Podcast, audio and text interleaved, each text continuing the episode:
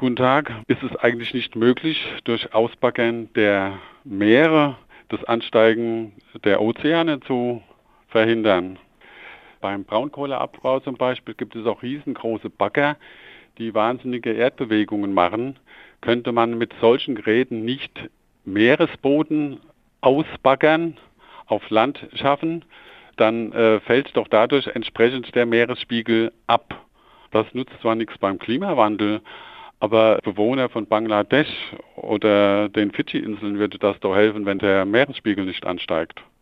Tausend Antworten.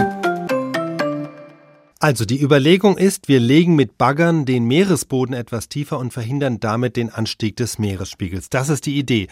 Und wir können das ja mal durchrechnen. Man kennt ungefähr die Eismasse, die in der Arktis und in der Antarktis zurzeit abschmilzt.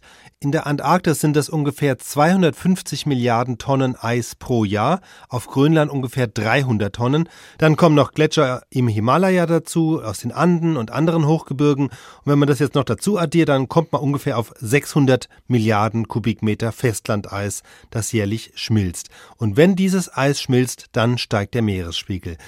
Jetzt gibt es tatsächlich große Schaufelradbagger, die 200.000 Kubikmeter Gestein pro Tag fördern um dem Meeresspiegelanstieg jetzt entgegenzuwirken, müssten solche Bagger jährlich am Meeresgrund so viel Gestein wegbaggern, wie eben von oben Schmelzwasser dazukommt. Und das kann man jetzt ausrechnen, man bräuchte ungefähr 8000 von solchen Riesenbaggern, die Tag und Nacht nichts anderes tun, als Meeresboden abzuräumen. Das klingt also schon mal ein bisschen unrealistisch und dann kommt noch was dazu. Der Meeresspiegel steigt ja nicht nur, weil die Gletscher auf der Erde schmelzen, sondern auch, weil durch den Klimawandel das Meerwasser insgesamt wärmer wird und sich deshalb ausdehnen, weil alles, was warm ist, dehnt sich aus. Und ganz grob kann man sagen, der Meeresspiegel steigt zurzeit ungefähr um drei Millimeter pro Jahr.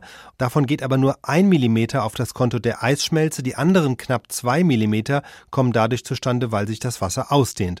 Und wenn die Bagger auch das noch kompensieren sollen, dann bräuchte man noch mal mehr als die doppelte Menge an Baggern. So, und daran wird deutlich, das wird wohl nichts werden. Zumal das auch noch eine ziemlich unrealistische Betrachtung ist, denn die Schaufelradbagger, die zum Beispiel im Tagebau Erde und Gestein abtragen, die können ja nicht einfach auf den Meeresboden gesetzt werden und dort die gleiche Leistung bringen. Selbst wenn wir jetzt annehmen, die sind wasserdicht, dann bräuchten sie unter Wasser wegen des hohen Widerstands und Drucks ein Vielfaches der Energie wie an Land und sie müssten den Abraum ja auch noch aus dem Meer herausschaffen, sonst nützt es ja alles nichts. Und ökologisch wäre das überhaupt nicht zu verantworten, weil es einfach die Ökosysteme am Meeresboden komplett zerstören würde. Trotzdem, insofern ist die Rechnung interessant, weil sie einfach zeigt, wie viel Eis jeden Tag auf der Erde schmilzt, nämlich vom Volumen her so viel, wie 8000 Riesenbagger an Gestein gleichzeitig wegschaffen könnten. SWR Wissen. 1000 Antworten.